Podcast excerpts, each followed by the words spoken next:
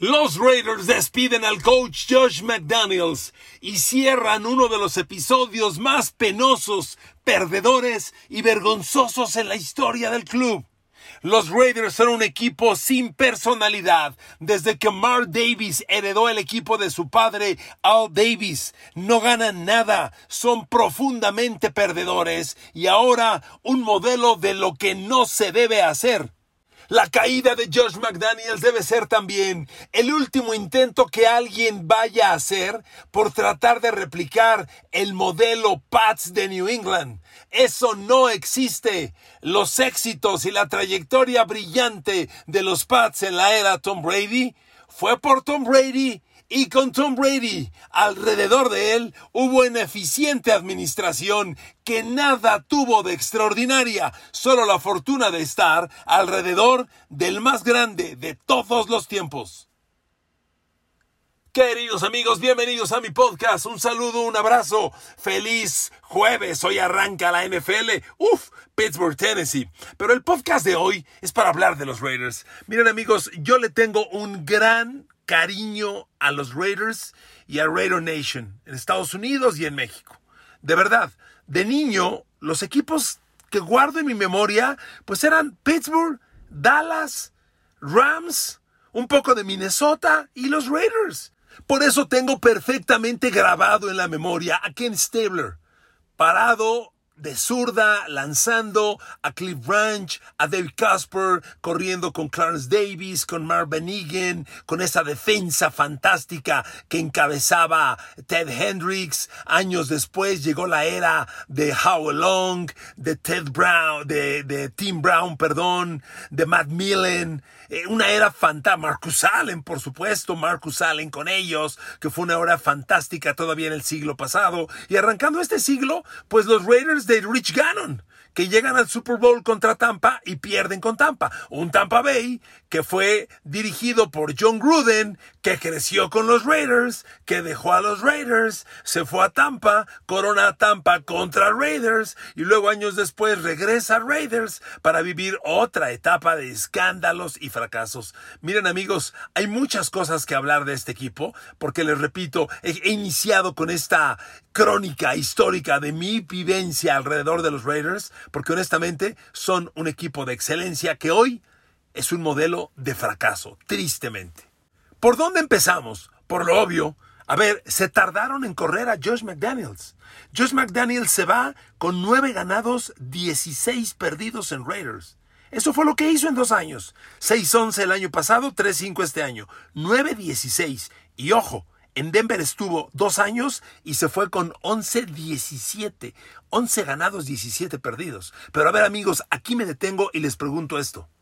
Después de que Josh McDaniels gana 11 y pierde 17 con Denver, ¿de dónde Mark Davis, el hijo que heredó la franquicia de su padre, el legendario Al Davis, de dónde saca y le da a ese señor que ganó 11 y perdió 17 un contrato de 6 años y, y 60 millones de dólares con 40 millones garantizados? ¿De dónde? En estos temas de contrato yo soy muy reservado porque no conozco detalles tan finos y tampoco tengo el conocimiento para evaluar contratos, cláusulas, como debiera, por eso soy muy cauto. Pero todo un, un tweet de mi amigo, de mi amigo y, a, quien admiro, el maestro Adam Schefter. Ayer tuiteó y dijo, los Raiders le dieron a Josh McDaniels seis años en un contrato en enero del 2022. Le deben más de cuatro años y están obligados a pagárselo. ¿Qué le parece? Pero le vuelvo a preguntar, ¿quién le da seis años y 60 millones de dólares, 40 millones de ellos garantizados a un tipo que le precede un récord de 11 ganados, 17 perdidos. ¿Quién? ¿Por qué? ¿Cómo? No entiendo. Y ojo, Mark Davis comete este error después de haber cometido el de John Gruden, a quien le envió un contrato de 10 años y 100 millones de dólares, contrato que también debieron romper. Gruden dirigió a los Raiders del, del, 1998 al 2001. Ahí renunció con ellos y tomó a Tampa Bay, a quien dirigió del 2002 al 2008, ¿ok? Incluido el Super Bowl que gana en el 2002. Renuncia con Tampa en el 2008, se convierte analista de televisión, se hace muy famoso, y luego de analista de televisión, Mark Davis lo retira de la tele y le da 100 millones de dólares en 10 años, de los cuales Gruden solo dirige 4, del 2018 al 2021, cuando tiene que renunciar al hacerse público el escándalo de sus expresiones y comportamiento racista hacia el equipo, hacia la liga y hacia sus compañeros o colegas o rivales de competencia. Y ahí renuncia. Y entonces... Ese contrato de 10 años y 100 millones se tiene que romper. Nunca se dijo, porque se obligó a Gruden a renunciar. La liga lo obligó. Nunca se dijo cuál fue el acuerdo final. ¿Cuánto le pagaron de los 60 millones de dólares que le debían? Nunca se supo. Pero a ver amigos, cometes este error y a McDaniels le das 60 millones en 6 años, 40 garantizados, cuando le precede solamente ese récord perdedor de 11 ganados y 17 perdidos. ¿Cómo? ¿Por qué? Es increíble.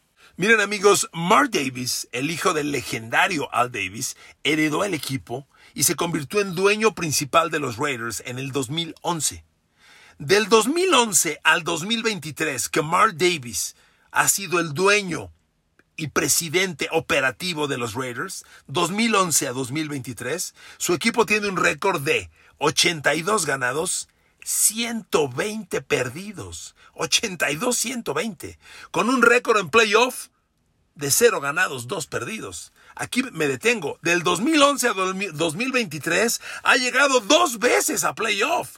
Y ha perdido las dos. No ha ganado uno solo.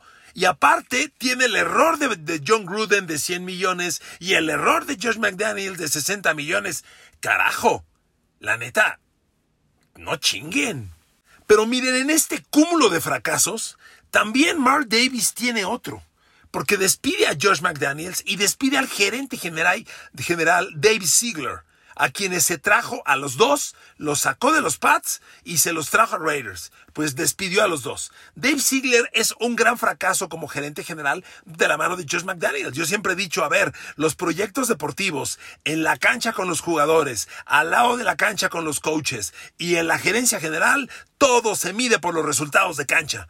Y no hay de otra. Así son las cosas. Pero bueno, amigos, la gerencia general de Raiders fracasa con Josh McDaniels cuando en el pasado también hay fracasos rotundos de gerencia general. Miren, en el 2018, no hace mucho, ¿eh? hace cinco años, Mark Davis le dio la gerencia general del equipo a un comentarista de televisión.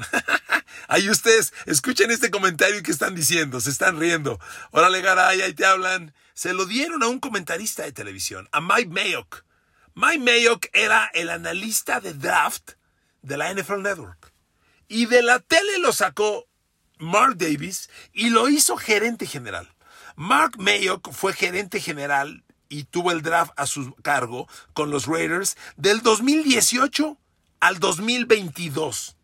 Esto incluye el 2019 y el 2020 en el que los Raiders tuvieron cinco primeras selecciones de draft, cinco primeras en dos años. El 2019 tres y el 2020 dos. Ahí le van los nombres. Del 2019 reclutó primera de draft, cuarta global, Clelin Farrell.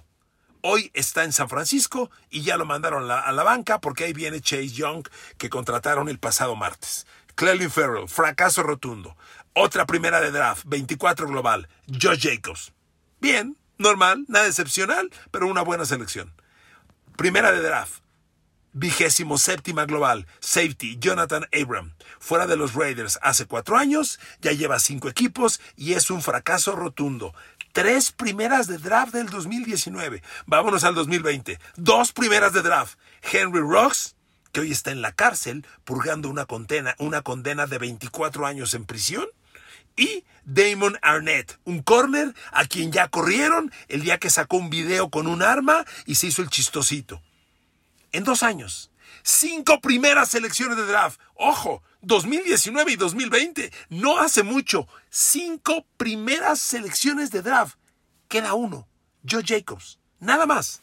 Del 2018 al 2022 que Mike Mayo tuvo el draft, lo único rescatable y que sigue en el equipo, en el 2018 abrió con el tackle ofensivo Colton Miller, que sigue siendo el tackle izquierdo de Raiders, y es un buen tackle izquierdo, es muy bueno, no es el lead, no es el mejor de la liga, pero yo creo que al final de los 10 mejores de la liga, el 12, el 13 de la liga, sí se mete, ok, sólida selección, 2018. De ese año también, no, de ese año no agregamos nadie. Del 2019, cuando tuvo tres primeras de draft, ahí reclutó en la cuarta ronda a Max Crosby, que sin duda es lo mejor que hizo Mike Mayock y ahí sigue en el equipo, Max Crosby. Y también sigue Hunter Renfro, que de ese draft fue quinta selección. Pero fíjese cómo son las cosas. Del 2019, cuando tuviste tres primeras selecciones, rescatas la cuarta, Max Crosby, y la séptima, y la quinta, perdón, Hunter Renfro. Nada más. Ok. Y luego del 2021 abrió con el tackle ofensivo Alex Leatherwood, un tackle derecho, que hoy está fuera del NFL. Tras ser cortado por los Raiders, Chicago le dio otra oportunidad, ya lo cortaron, Alex Leatherwood no existe más en la NFL y fue primera de draft de los Raiders en el 2021, hace dos años. El safety Trevor Morin, hasta donde recuerdo, ya no sigue en el equipo. No mentira, sí sigue con los Raiders, claro. Ahí está Trevor Morin, de acuerdo. Él se mantiene y Divin Diablo, el linebacker central, fue tercera de draft en el 2021. Hoy es el linebacker central de los Raiders. Nada excepcional, pero se mantiene. Eso es todo. ¿Se da cuenta? Mike Mayo tuvo del 2018 al 2022 ocho primeras selecciones de draft. Ocho primeras en cuatro años queda uno. Se da cuenta el tamaño del fracaso de los Raiders, no solo en McDaniels, no solo en Gruden, en todos los sentidos. Y miren amigos, no hablemos mucho más del modelo Josh McDaniels, pero es un fracaso del tamaño del mundo. Ya le dije los récords, pero a ver, los Raiders hoy, los Raiders hoy son la ofensiva 31 de la NFL, 31 de 32. Uno dice, a ver, Josh McDaniels, coordinador ofensivo de Tom Brady más de una década. Tienes que ser un genio ofensivo, maestro. Pues deja a los Raiders ofensiva 31 de 32. ¿Qué les parece? Y cierro con esto. Corriendo el balón que el año pasado el Raiders tuvo en Josh Jacobs al líder corredor de la NFL, líder de la liga, este año los Raiders corriendo el balón son la ofensiva 32. De 32. La peor, los Raiders hoy con Josh Jacobs corren 70 yardas por partido. Pero miren amigos, todo esto de Josh McDaniels y por qué le dieron un contrato de 60 millones en 6 años, 40 garantizados, cuando le precedía un récord de 11 ganados, 17 perdidos con Denver, todo esto está por el modelo de los Pats. Durante estos últimos 15 años, 10, 15 años, con el éxito de Tom Brady, Bill Belichick y los Pats dominando la liga dos décadas, algo que nunca se había visto en la historia, desde que yo la veo, que es desde finales de los 70 se habló mucho del modelo de los Pats. A ver amigos, con Josh McDaniels enterremos de una vez por todas el modelo de los Pats. No existe. El modelo de Nueva Inglaterra fue la fortuna de todos aquellos que trabajaron alrededor de Tom Brady. Con Tom Brady retirado y cada episodio como este de Josh McDaniels, nos damos cuenta cuán grande y más grande y más grande fue y es Tom Brady. De verdad. Mire, cuando los Pats ganan su primer Super Bowl, que fue el 36, y luego ganan el segundo, que fue el 38, y luego el tercero, que fue el 39, los Pats ganan tres Super Bowls en cuatro años. Cuando ganan ese tercer Super Bowl, ahí se genera el árbol de Bill Belichick. Ya ven que los coaches tienen su árbol de coaches, son todos aquellos coaches que son parte de su staff y que van exportando a otros equipos y se convierten en coaches exitosos de otros equipos. Bueno, Belichick empezó a formar su árbol de coaches tras el Super Bowl 39. Ahí su coordinador ofensivo era eh, Charlie Weiss y su coordinador defensivo era Romeo Crennel. Y a ellos dos los exporta. Romeo Crennel se va a los Cleveland Browns. En cuatro años, Romeo Crennel en Cleveland tuvo 24 ganados, 40 perdidos. nunca los metió a playoff. Luego de ahí se va a Kansas City.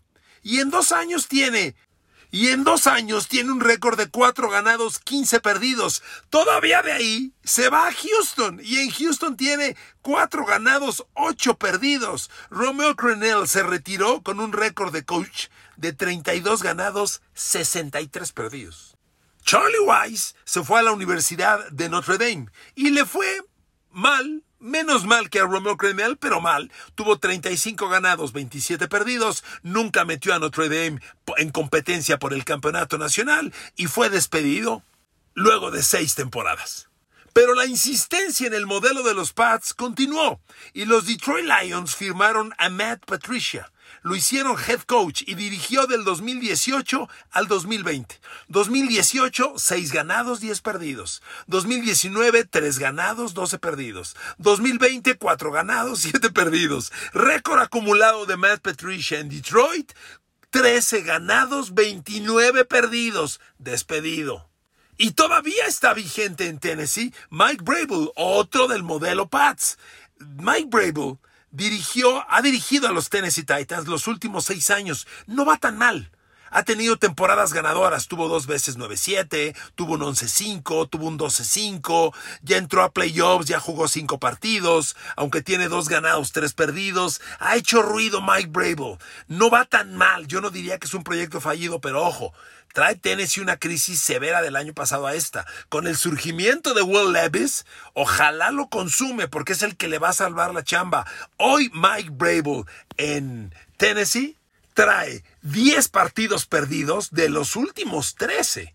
Ganó el domingo pasado y surgió Will Levis. Ojalá eso lo salve. Pero Mike Brable anda en crisis con los Titans. Y su récord acumulado, insisto, no es malo. 51 ganados, 38 perdidos. Ha tenido años ganadores. Ha llegado a playoffs. Ha ganado juegos de playoff. Pero nunca ha llegado a la final de la conferencia americana y si podemos decir que es el menos malo o el más o menos bueno del árbol de cocheo de Belichick, digámoslo así. Y miren amigos, esto por supuesto pues no es, no es crítica a Bill Belichick. Él, él, tiene coaches asistentes y no está obligado a ser coaches asistentes que sean candidatos a coaches y que sean exitosos coaches en otro lado. Eso pasa si se dan las cosas, si se tiene el talento, vaya, no es culpa de Belichick. Pero llama la atención que un modelo tan exitoso como el de Nueva Inglaterra no genere coaches fuera de Belichick y que Belichick mismo hoy esté en crisis sin Tom Brady. A ver amigos, por eso insisto, reconozcamos que Josh McDaniels, eh, Matt Patricia, eh, Romeo Crennel, Bill O'Brien, todos ellos tuvieron la suerte de trabajar con Tom Brady y, e hicieron un trabajo eficiente. Pero el fenómeno fue el coreback, el número 12, Tom Brady. Y a esta lista de coaches fracasados solo agrego a Bill O'Brien que dirigió a los Houston Texans y además de acabar con récord perdedor, tuvo la bri... Ah, porque además en Houston le quisieron hacer como con los Pats. Eres coach y eres gerente general. Y Bill O'Brien se aventó la puntada de cambiar a DeAndre Hopkins de los Houston Texans a Arizona. En plenitud de juego. Eso le valió ser despedido. Récord perdedor Bill O'Brien y la etiqueta de nunca pongas un coach de gerente general, que es lo que está pasando con los Pats hoy y que es parte de la crisis. Y miren amigos, concluyo con esto. Contrasta, porque por ejemplo, el joven coach Sean McVay de los Rams, que muy rápido ya es campeón de Super Bowl. A los 36 años fue campeón de Super Bowl. Hoy tiene un árbol de cocheo fantástico. A ver, de Sean McVay salió Zach Taylor, el coach de Cincinnati que ya llevó a los Bengals a un Super Bowl.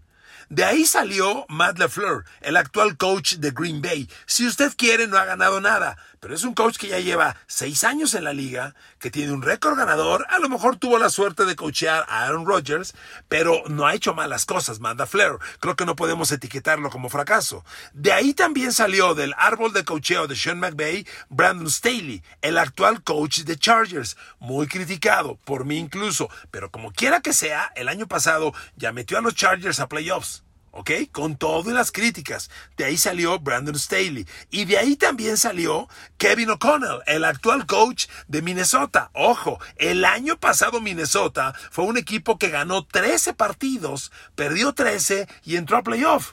Entonces, mal, mal, no lo hizo Kevin O'Connell. Por eso, Contrasta lo que ocurre con el modelo de los Pats. A ver, no hay modelo en los Pats. Ni Charlie Wise, ni Romeo Crennel, ni George McDaniels, ni Mike Patricia, ni Mike Brable, ni Bill O'Brien, nadie.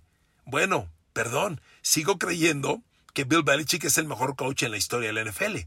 Aunque hoy, sin Tom Brady y con uno de los peores equipos de la liga y sobre todo Bill Belichick con un récord perdedor desde que se fue Tom Brady, me pregunto, ¿cómo vamos a evaluar a Bill Belichick en el futuro? ¿La era de los Pats y Tom Brady o la posterior? Porque Bill Belichick, antes de Tom Brady y después de Tom Brady, nada de nada.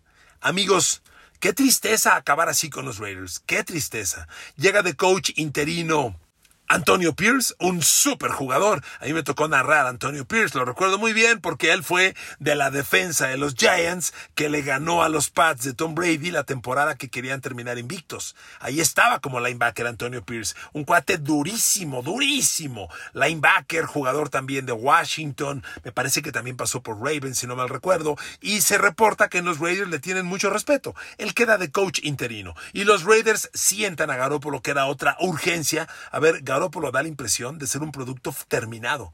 Ya no hay más.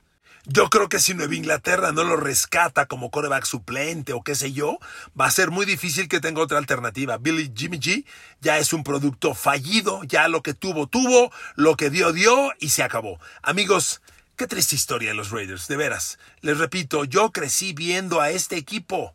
Me acuerdo muy bien, yo como fan de los Pats, me dio mucho coraje cuando Nueva Inglaterra era un equipo súper perdedor, pero tenía un, un, par de súper jugadores. El guard John Hanna, el número 73, y el corner Mike Haynes, el 40.